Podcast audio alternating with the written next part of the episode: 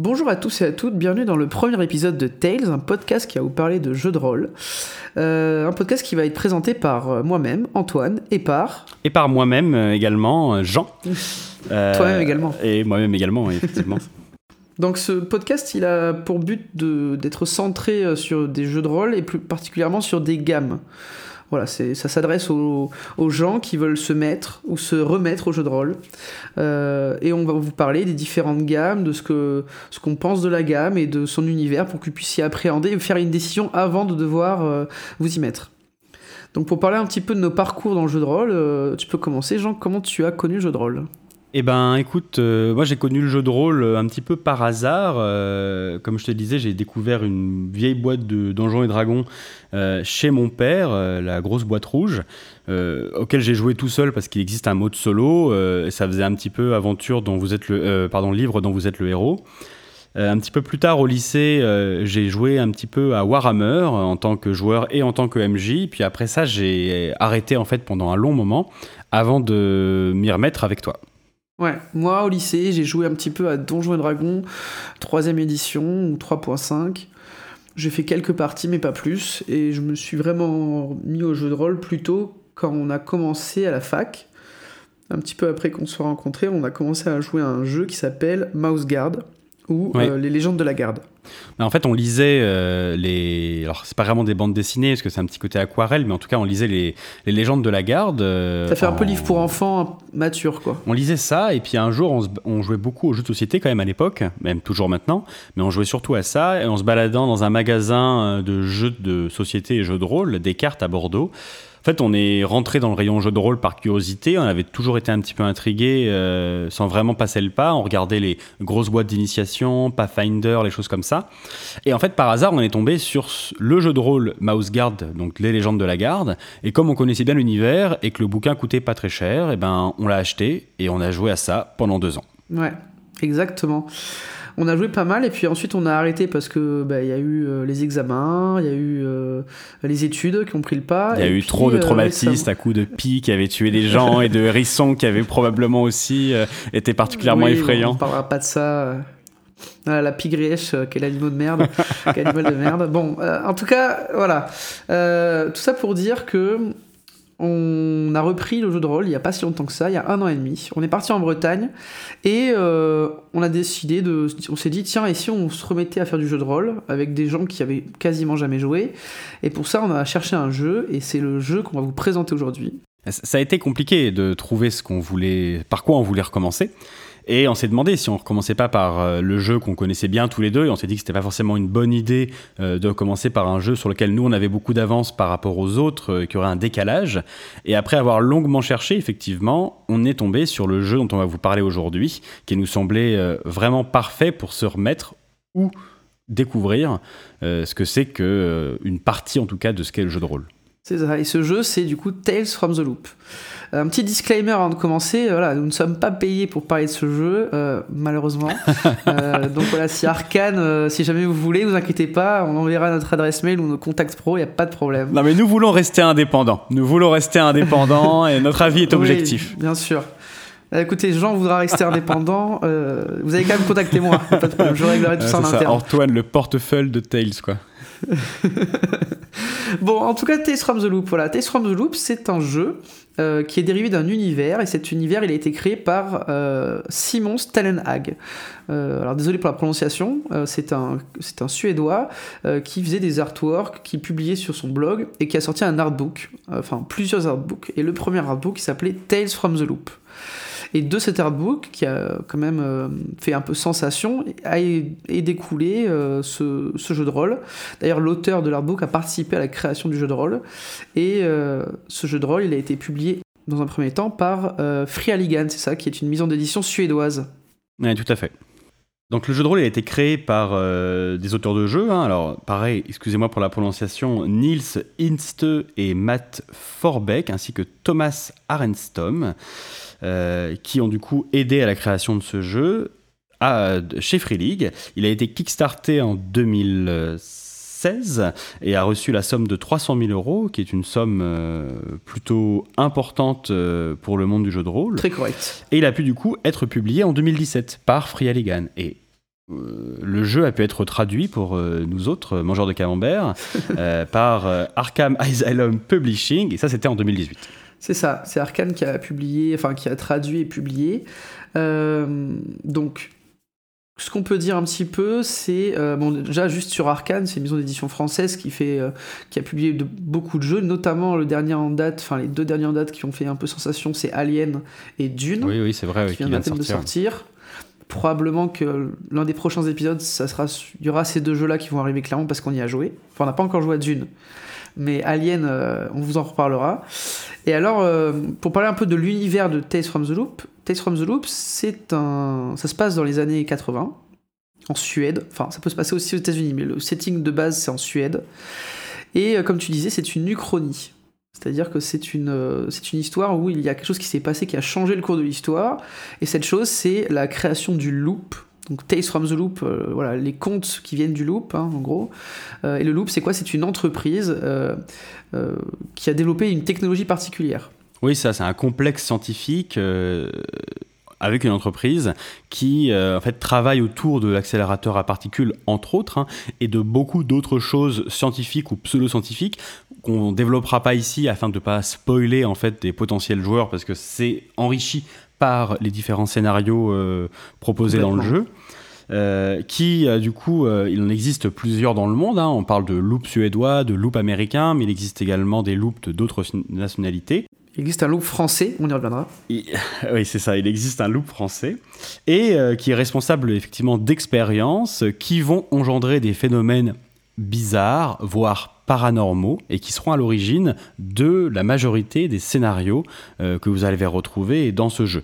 Comme Antoine l'a dit, hein, ce jeu se, dépasse dans des années 80, modifié, et ce jeu finalement euh, a vraiment une identité très marquée au niveau temporel, hein, si je peux dire. Euh, c'est-à-dire que les années 80 sont un élément extrêmement important de ce jeu. Oui, c'est-à-dire qu'on est vraiment dans la pop culture. Il faut vous dire, voilà, ce jeu, à quoi ça peut vous faire penser?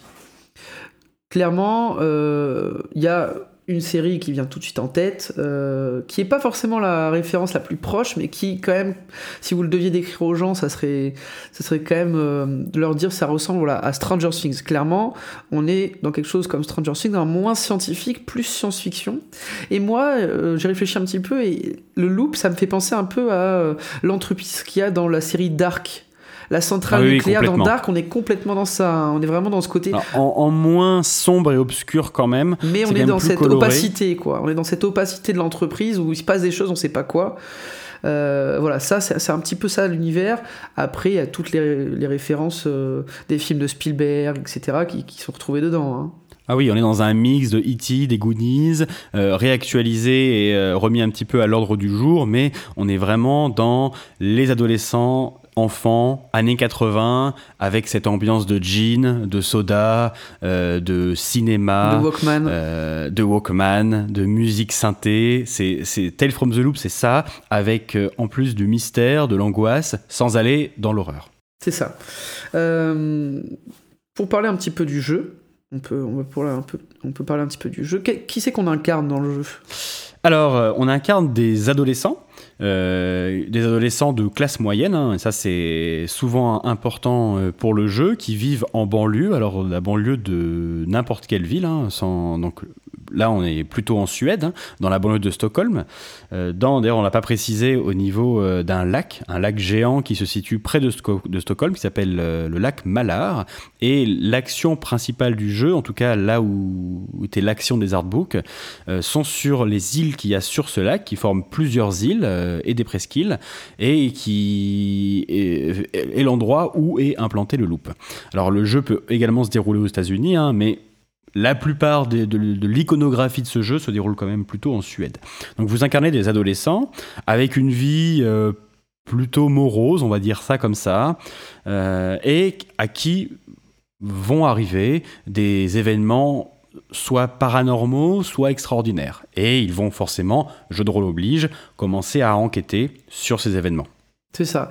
Vous jouez donc des adolescents enfants, c'est un peu à la frontière, hein. c'est-à-dire qu'en fait, vous jouez des 10-15 ans. Donc 10-11 ans, on peut parler d'enfants, 14-15 ans, on est plus vers euh, l'adolescence.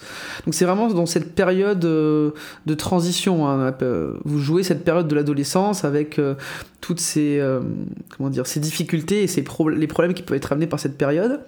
Vous jouez des personnages qui sont stéréotypés. C'est-à-dire que pour créer votre personnage, on va vous donner des fiches de stéréotypes. Et selon ces stéréotypes, ça va vous permettre euh, de guider, d'avoir un moule en fait pour votre personnage. C'est-à-dire, ça va être par exemple la star de l'école, euh, ça va être euh, le, sportif. Le métalleux, le rebelle. Ce que dit Antoine là, c'est vraiment important. toujours pour rester dans l'esprit en fait de ces films à la Spielberg, à la, des années 80, qui étaient finalement quand même des films avec de gros clichés. Euh, ce jeu-là souhaite vous faire jouer ces situations clichés, que ce soit dans les scénarios ou dans les personnages que vous allez incarner. Et les cadres, les moules, le personnage qui vous donne, donc ces archétypes, ces stéréotypes, servent à ça en fait, servent à vous faire imaginer un personnage qui va correspondre à un cliché de Breakfast Club par exemple, et vous permettre ensuite dans un second temps de l'affiner pour vous l'approprier un petit peu plus, mais l'objectif étant vraiment de toujours vous faire jouer un archétype de ces années-là. Ce personnage, comment il se compose? Il est fait à partir de caractéristiques. Alors en fait, il y a deux choses, il y a des attributs et des compétences. Les attributs, euh, ce sont, euh, on va dire, les caractéristiques principales de votre personnage. Euh, c'est des attributs qui peuvent être, il me semble, entre. Enfin, ça peut aller jusqu'à 5. Donc c'est de 1 à 5, effectivement, la valeur que vous pouvez attribuer dans ces attributs. Il y en a 4 physique, technique, cœur et intelligence, et le nombre de points que vous allez pouvoir attribuer dans ces attributs correspond en fait à votre âge. Si vous avez 15 ans, vous pouvez attribuer jusqu'à 15 points dans ces attributs. C'est ça. Et si vous avez 12 ans, vous pourrez euh, mettre 12 points. Et là, vous allez me dire, mais du coup, quel est l'intérêt de faire un enfant de 10 ans? Moi, je veux mes 15 points de compétences. Mais quel est l'intérêt de faire un enfant de 10 ans, Antoine? Oui, voilà, merci Jean. Eh bien, en fait, l'intérêt, c'est que ce que vous allez perdre en points de compétence, vous allez gagner des points de chance. C'est-à-dire qu'en fait, il faut vous dire que vous avez 15 points de caractère, d'attribut. Si vous avez 15 euh, ans, vous avez vos 15 points, et c'est tout. Si vous avez 13 ans, vous avez 13 points, et les deux points qui restent, ils vont se transformer en points de chance. Ces points de chance, ça va être un peu comme, vous savez, les points de destinée, les points de destin. Euh, ça vous permet de relancer euh, un jet de catastrophique, ça vous permet de euh, forcer le destin et de faire qu'à un moment critique, de réussir à passer l'obstacle, d'accord? Donc c'est quand même des choses très puissantes. Voilà, c'est-à-dire qu'à chaque scénario, par exemple si vous avez 13 ans, à chaque scénario que vous jouerez, chaque mystère, parce qu'en fait les scénarios on les appelle les mystères, euh, vous aurez deux points, deux moments où vous pourrez forcer le destin. Alors en plus de ces attributs du coup, hein, avant de jeter les dés, vous allez pouvoir également jouer avec les compétences. Alors les compétences fonctionnent de pair avec les attributs et vous permettent d'ajouter en fait finalement vos, vos caractéristiques un peu plus fines, vos spécialisations à vos jets de dés et du coup d'augmenter finalement vos chances de réussite. Par exemple, si vous avez, euh, plutôt un personnage furtif, passe-partout et vous désirez faire une action furtive, il existe une compétence dite de furtivité et si jamais vous voulez faire quelque chose de discret, vous allez ajouter à votre attribut physique votre compétence de furtivité et donc du coup augmenter vos chances, parce que augmenter votre nombre de dés, euh, de réussir cette action. Et oui, parce que comment est-ce qu'on réussit une action, Jean? Alors comment on réussit une action? Alors comment on résout une action dans ce jeu? Ben, Comme dans beaucoup de jeux de rôle, on jette des dés. Euh, les dés utilisés euh, sont des dés 6, hein, donc des dés à 6 faces classiques. Et il suffit de faire un 6 pour réussir votre action. Un seul 6, c'est tout? Ça a l'air vachement simple quand même. Donc du coup, effectivement, c'est simple, mais ce n'est pas probable, c'est pas facile de finalement réussir à sortir un 6. Euh, je vous donne un exemple, si jamais la plupart des personnages équilibrés dans ce jeu vont tirer entre 4 et 7 dés par action, euh, lorsque vous tirez ce nombre de dés, vous avez environ 2 tiers de chance en fait de sortir un 6, ce qui est probable, mais pas forcément certain. Oui, ça arrive régulièrement. Voilà, on va pas vous faire un dessin hein, de sortir. Vous avez tout sorti, vous avez votre compétence au maximum, vous avez utilisé votre objet, votre machin, votre truc, tous les bonus qu'on vous pouvez vous donner. Vous avez 11 dés. Vous êtes là, attends, c'est sûr, euh, ce, précipice, je vais l'enjamber comme si jamais c'était une marche, quoi. vous lancez, et là vous faites 0,6. Et ça, c'est, ça arrive souvent. Et justement, c'est ça qui fait le sel du jeu, c'est que l'action, elle est facilement lisible. Il suffit de voir, est-ce que vous avez fait un 6 C'est vraiment un jeu, euh, enfin, c'est vraiment un système de jeu simple, et, euh, c'est ça qui en fait aussi que. Ce qu'on n'a pas dit, c'est que c'est quand même un jeu très narratif. Oui, c'est vraiment un jeu très très narratif dans le sens où vos actions, enfin, vous n'avez pas de, de combat, euh, ou très peu. hein. Les résolutions de dés, c'est uniquement quelques jets. Les résolutions d'action, pardon, c'est uniquement quelques jets de dés euh, avec euh, juste euh, réussite ou échec avec les 6, avec vos possibilités, comme l'a dit Antoine tout à l'heure, d'utiliser un joker, vos points de chance, afin de relancer tous les dés qui n'ont pas réussi. La plupart des actions demandent d'avoir une réussite, mais certaines actions extraordinaires vous demanderont d'avoir plus de réussite, et donc vous pouvez jeter, rejeter les dés afin d'augmenter cette réussite. Si jamais vous n'avez pas de points de chance, vous pouvez également vous infliger des états afin de relancer les dés. Et les états en fait vous donneront euh, également des points de, malus euh, euh, en vous retirant des dés lors de vos jets. Et ces états s'expriment directement sur votre personnage en modifiant son humeur ou son état physique. Vous pouvez être contrarié effrayé épuisé blessé voire brisé tous ces éléments, en fait, finalement, ne sont que des ajouts dans la narration, dans vos, votre style de jeu, pour euh, finalement vous aider à raconter une histoire avec le maître du jeu. Et ce dont, ce dont on parlera après, c'est qu'en fait, les, les fameux euh, états, euh, et moi ce que j'appelle les faiseurs d'états, c'est-à-dire que c'est c'est- c'est- Les c'est ces choses qui vous donnent le plus d'états, ce n'est pas ce que vous avez, c'est pas ce que vous pensez. On en reparlera juste un petit peu après. Du coup, voilà, vous avez un peu compris, le système de jeu, c'est des, des D6. Ce nombre de D6 à lancer, vous l'avez en additionnant votre caractéristique, votre attribut avec la compétence que vous utilisez. À ça peuvent s'ajouter des bonus en utilisant, euh, si vous avez un objet fétiche qui peut être approprié dans la situation, ou si vous utilisez euh, par exemple d'autres choses, on va pas rentrer forcément dans le détail, mais ça reste très simple. Et vous lancez ce nombre de, ce, nombre de, dés, et si vous faites 6, c'est réussi. Si vous faites pas de 6, c'est raté. Là, Antoine, il vient de résumer toute la mécanique en fait de Tales qui ne va pas plus loin. En termes de pure mécanique de jeu, euh, toutes les situations vont s'adapter à ce qu'il vient de dire. Et finalement, quelle que soit la situation, euh, enjamber le précipice ou euh, chercher dans, un, dans une bibliothèque ou alors fuir un gang qui veut vous tabasser, toutes ces situations se résoudront s'il y a besoin de faire un jet de dés par des jets de dés qui associent attributs et compétences avec un échec ou une réussite. C'est tout. Toutes les autres caractéristiques que vous allez trouver sur votre fiche de personnage euh, ne servent qu'à rendre le jeu plus narratif en vous aidant en fait à donner plus de vie, donner plus de personnalité à votre, euh, personnage. Euh, du coup, à quoi est-ce qu'on joue quand on joue à Tales Quel type de scénario? Les types de scénarios, c'est plutôt quand même des scénarios d'enquête. Je sais pas ce que tu en penses, Jean, mais Si, si, on, l'a souvent dit et euh, euh, du coup on va se répéter, mais euh, Tales, on le voit plutôt comme un espèce de petit euh, l'appel de Cthulhu, dans le sens où euh, les scénarios joués vont surtout se baser sur l'ambiance euh, du jeu et sur finalement la découverte du scénar. Et le but du jeu, c'est pas de vivre forcément des aventures incroyables, même si ça en fait partie, c'est également la découverte euh, de l'inconnu, qui est vraiment euh, fondamental dans ce jeu-là, avec juste le, loop qui est mystérieux et qui nous donne envie de découvrir un petit peu plus quelles sont les machinations. Et effectivement, la plupart des scénarios sont basés sur de l'enquête et de la découverte. c'est ça. Donc c'est vraiment des scénarios d'enquête, il va se passer quelque chose et euh, vous allez explorer et, voilà. Donc pour parler un petit peu de l'ambiance de, ce jeu, il faut savoir que on va vous, euh, vous allez devoir jouer des scénettes. C'est-à-dire qu'on va vous demander de jouer une scène, par exemple dans votre famille, ou je sais pas, vous mettez la table avec euh, vos parents, euh, vous jouez avec votre petite sœur, etc. Et ça, vous allez devoir le jouer, et euh, ça va permettre de mettre l'ambiance autour de la table, de vous faire, rentrer dans les personnages. Et ça, c'est un mécanisme qui est quand même super sympa pour les gens qui n'ont jamais joué, parce que ça permet vraiment de, de leur montrer, en fait. Ça permet de rentrer assez facilement dans les personnages et en plus ça fait vraiment partie des thèmes de ce jeu, on en parlait au début. C'est un jeu qui est basé sur la vie des adolescents de banlieue. Et l'objectif de ce jeu, c'est de vous faire ressentir ça. Et malgré le fait qu'ils vivent des aventures incroyables, eh ben, les problèmes parentaux, les problèmes familiaux, les problèmes euh, à l'école, ce que vous pouvez imaginer comme cliché de problèmes d'adolescents font partie de leur vie. Euh, et du coup, le quotidien également, le quotidien familial, scolaire, font partie de leur vie. Et ce jeu vous demande effectivement, entre des moments d'enquête, entre, euh, pour introduire vos personnages, de jouer ça. Et ça, c'est une chose qu'on retrouve pas forcément dans beaucoup de jeux de rôle, ce côté...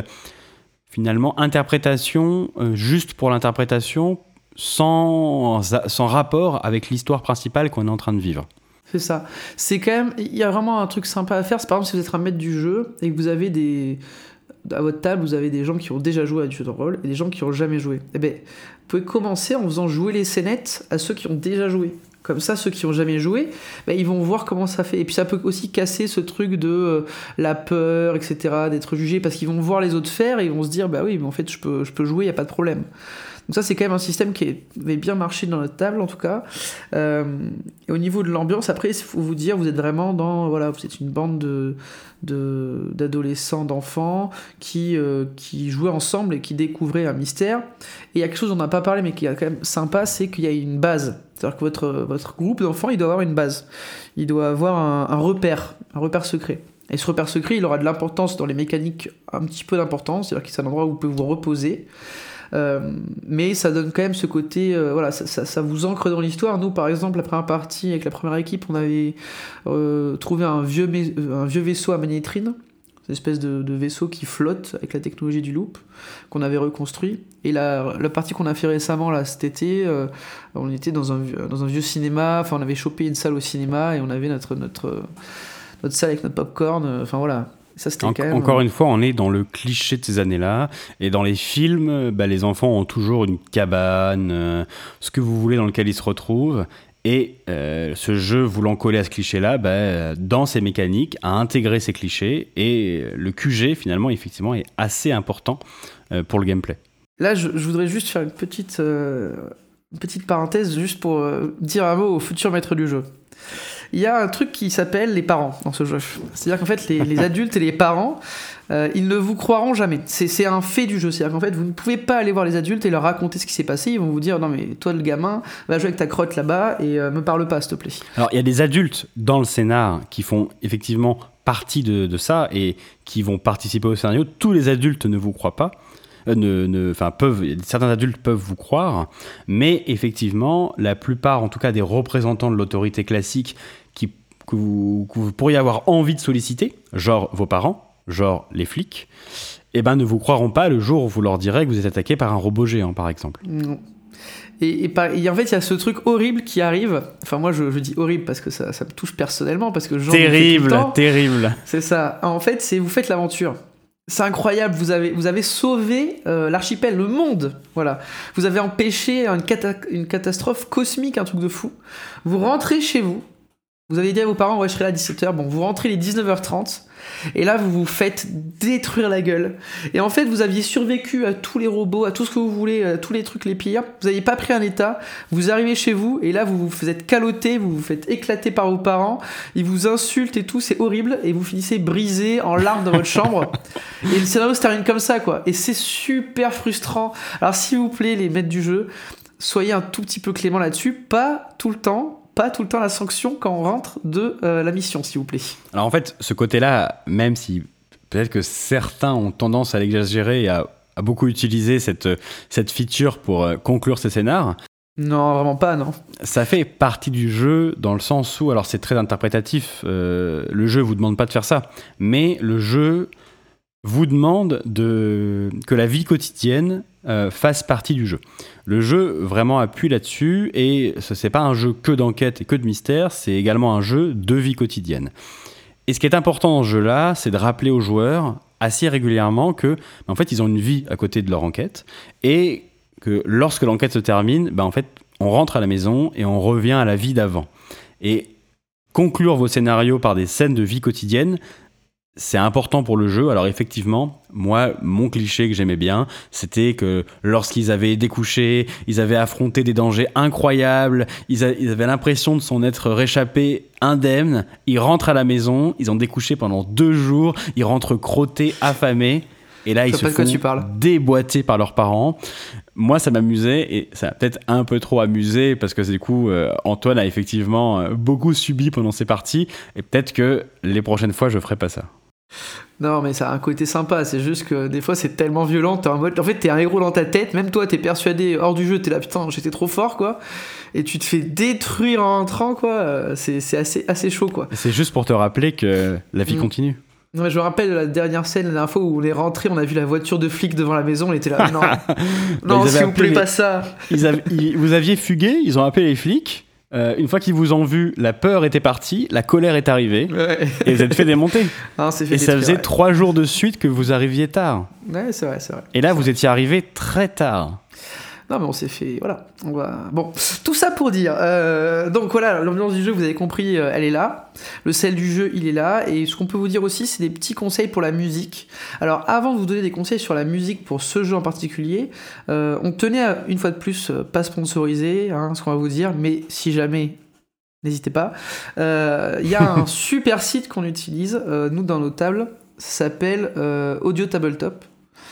Et Audio Tabletop, ils ont un soundpad euh, qu'on peut customiser et qui permet en fait d'avoir, de créer un espèce de soundpad sur votre ordi et qui permet de lancer des, espèces, enfin, des sons à n'importe quel moment. Vous avez un bouton, par exemple, euh, gunshot, euh, pas, etc. Et moi, moi, je masterise du Cthulhu et j'utilise vachement et ça fait vraiment monter l'ambiance. Alors, c'est pour du présentiel parce qu'ils ont une feature pour le distanciel, mais ça marche pas bien. Le streaming, enfin, la technologie streaming, elle marche pas encore bien. Mais en présentiel, ça déchire.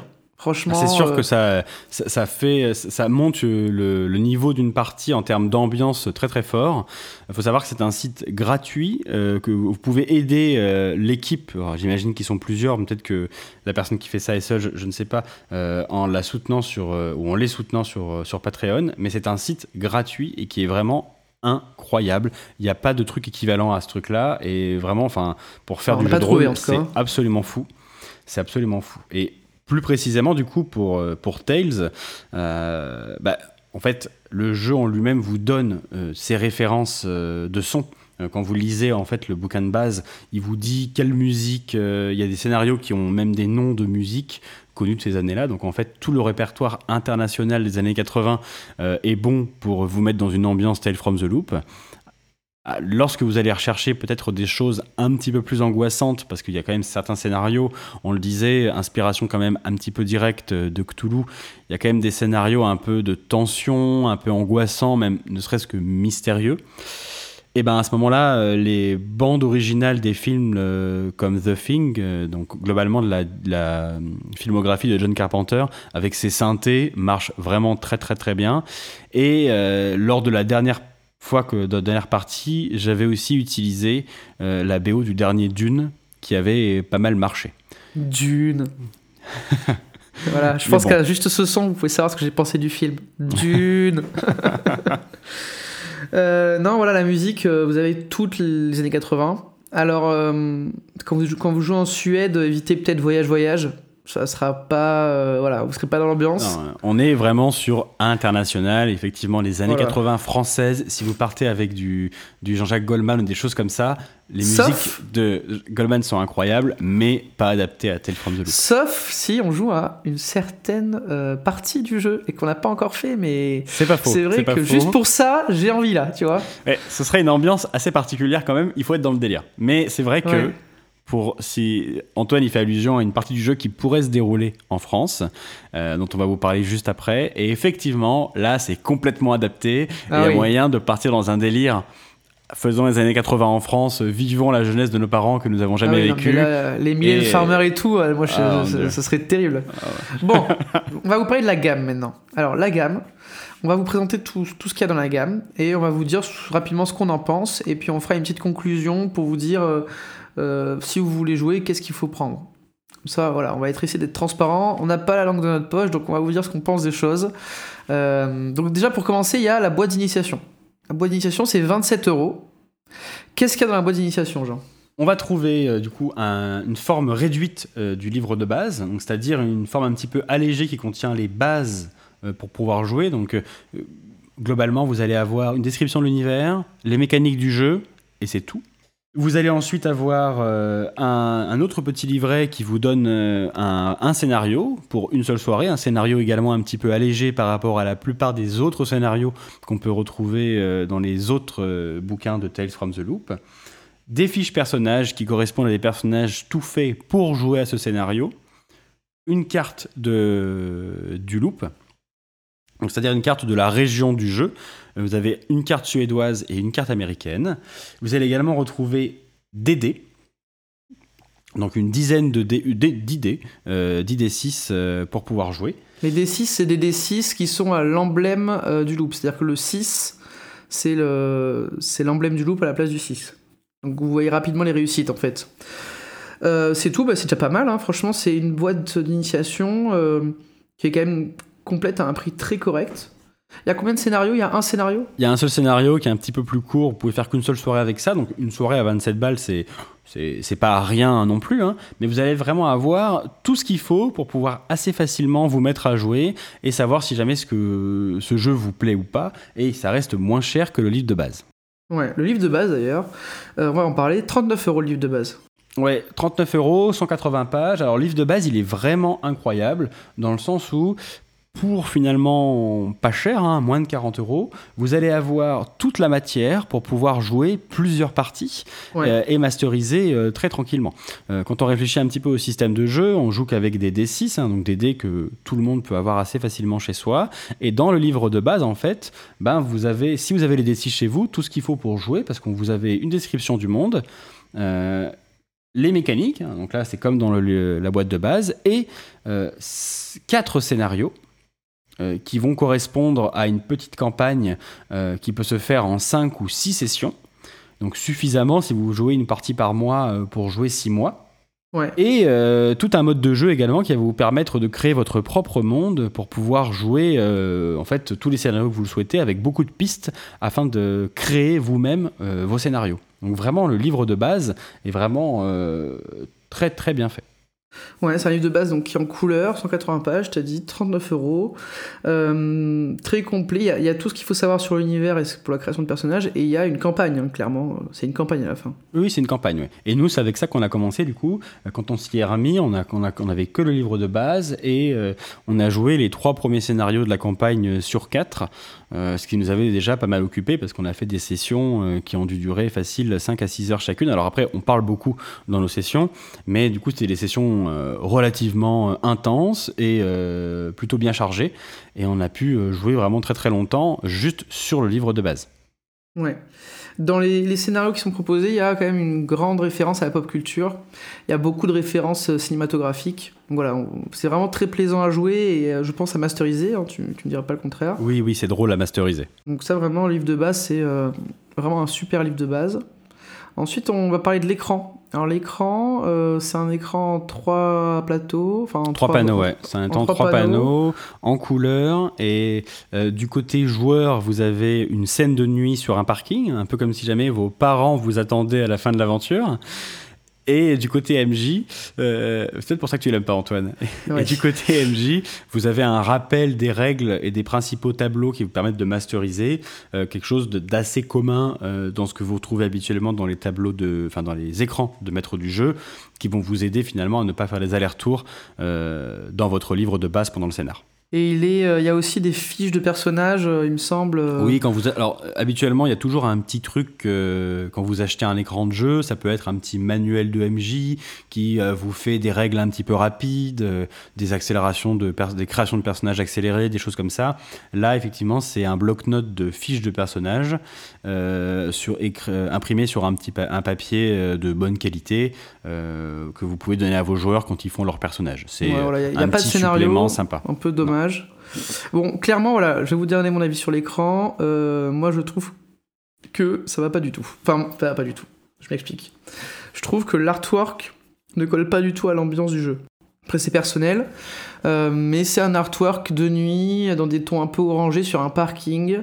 On n'est pas du tout dans l'ambiance qu'on nous décrit dans le bouquin avec ces étendues de neige euh, et euh, cette Suède quoi. Donc peut-être que pour ceux qui jouent aux États-Unis, pourquoi pas.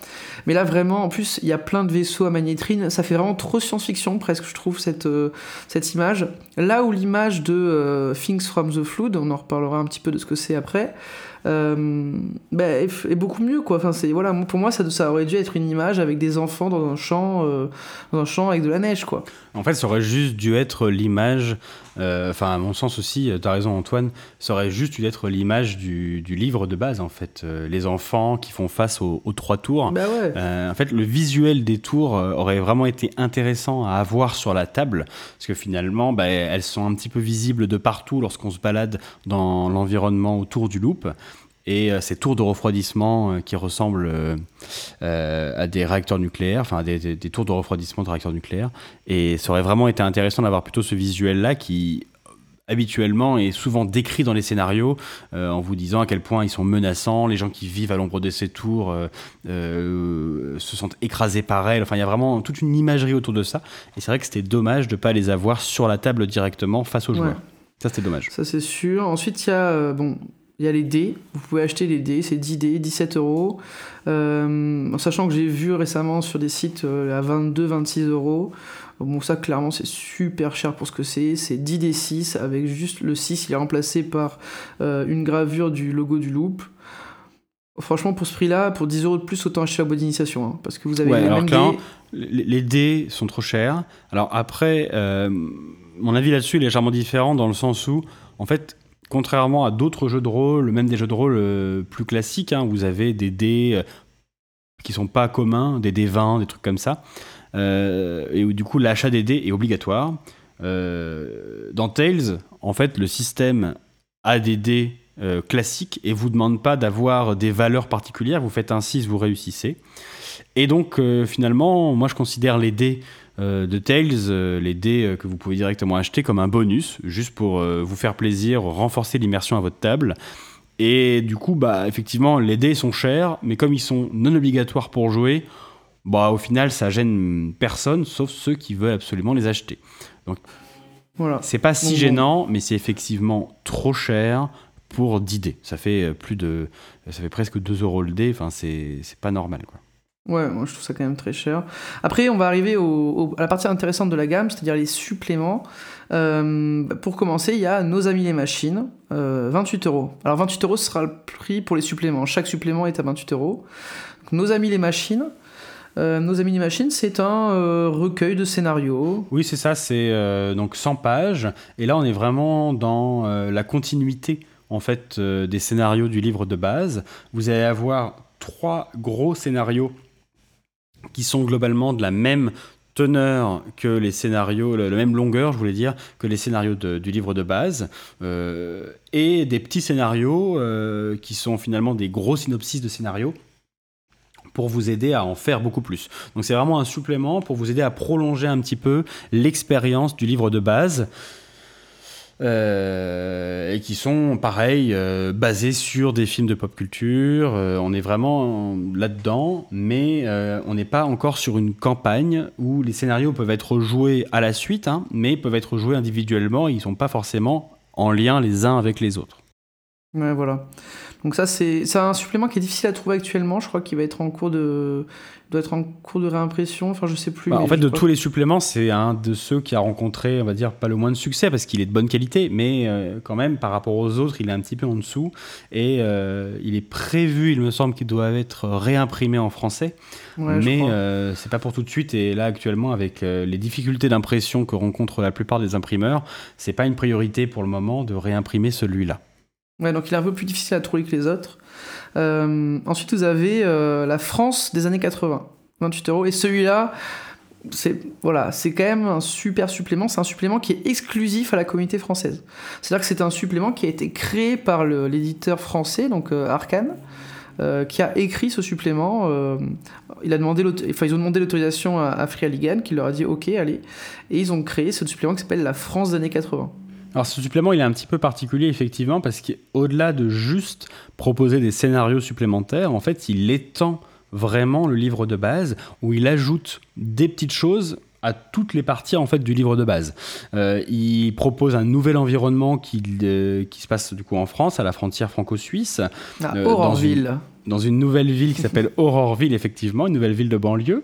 Euh, et du coup, vous allez avoir une partie où ils vont vous décrire euh, toute la ville comme dans le, dans, le, dans le livre de base. Ils vont aussi vous décrire ce que c'est d'être un ado dans les années 80 en France, comme le faisait le livre de base pour la Suède et pour les États-Unis. Ils vont vous rajouter de nouveaux stéréotypes, donc de nouveaux personnages jouables, euh, qui vont permettre de remixer différemment les stéréotypes qui étaient proposés de base. Donc ça, c'est aussi c'est assez intéressant et assez nouveau.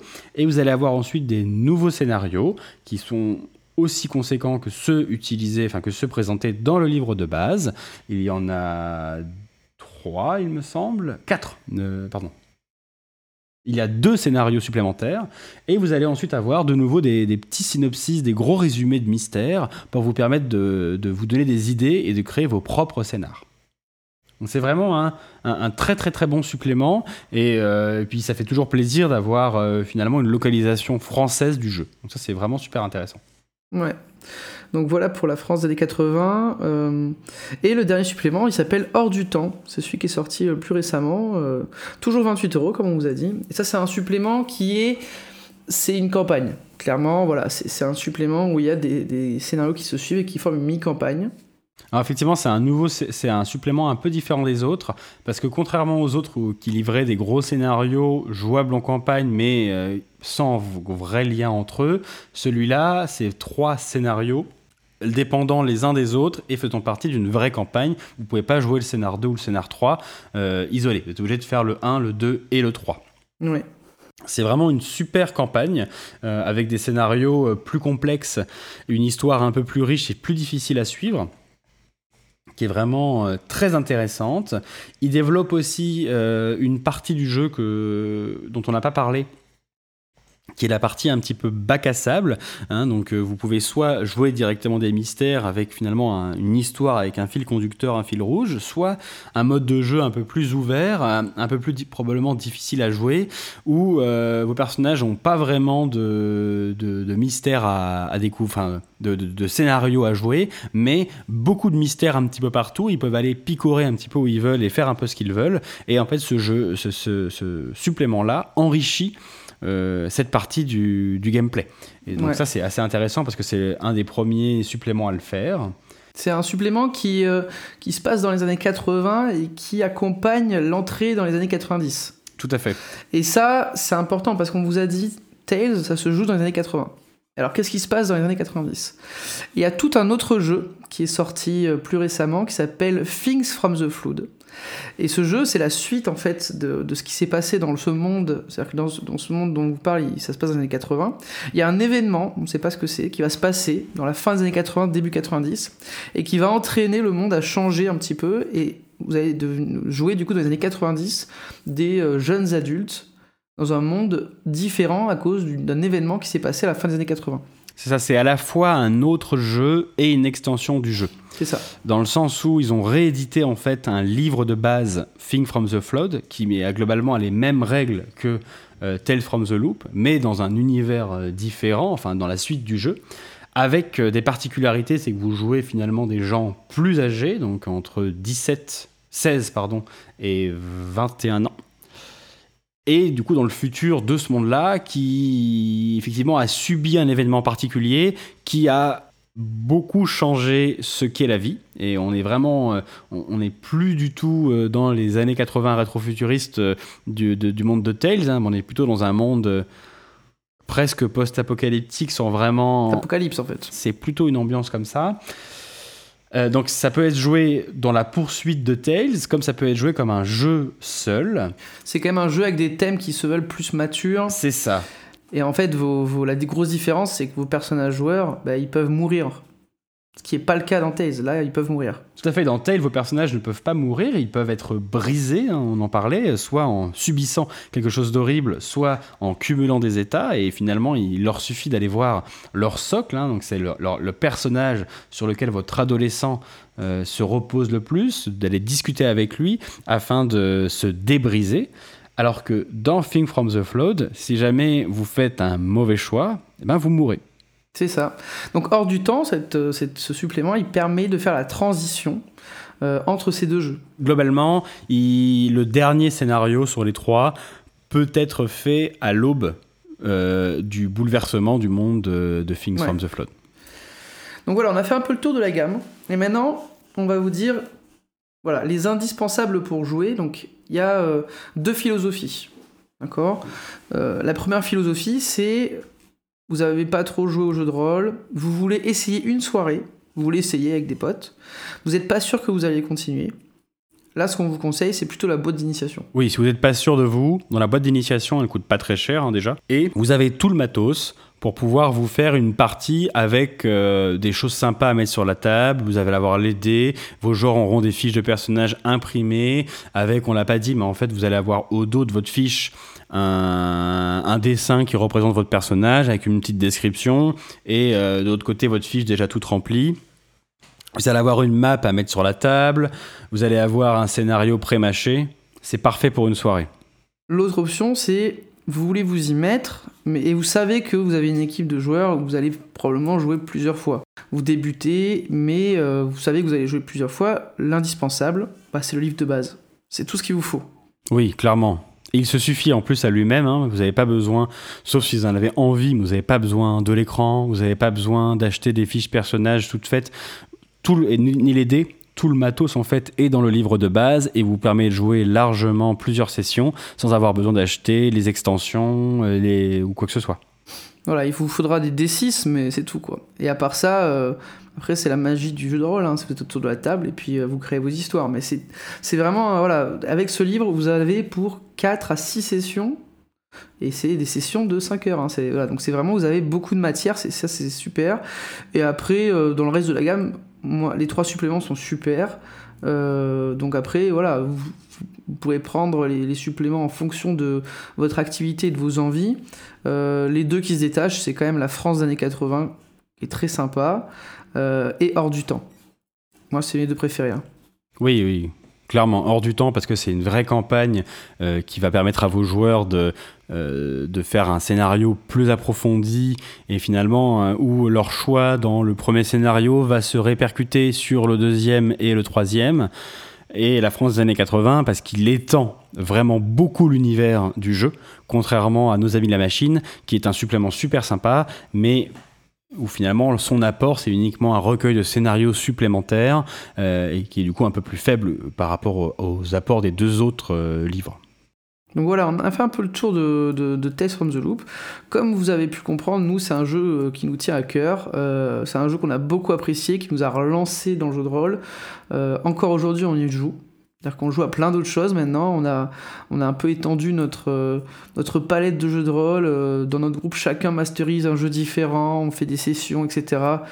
On est devenu un peu foufou de jeu de rôle. Hein. C'est-à-dire qu'on est un peu. Euh, voilà, tout le monde a, plein de trucs différents. On a sombré dans l'addiction, je pense qu'on peut le dire. On peut, oui, je n'osais pas dire le terme, mais clairement on peut le dire. Mais ce jeu reste quand même très cher. C'est un jeu vraiment euh, qu'on a trouvé super et euh, on vous conseille fortement. Si vous le connaissez pas et que vous êtes euh, un vieux rôliste, etc., et que vous voulez jouer à quelque chose de très narratif, c'est parfait. Et si vous voulez vous lancer dans le jeu de rôle, mais que voilà les règles, le pavé de 500 pages pour les règles, les, les 30 types de dés, c'est pas fait pour vous. Ce jeu il est parfait. Et même si c'est fait pour vous, ce jeu il est quand même bien. Donc moi, je vous conseille de le faire, et je pense que Jean, c'est pareil. Euh, foncez, allez-y, et puis vous nous direz ce que vous en avez pensé.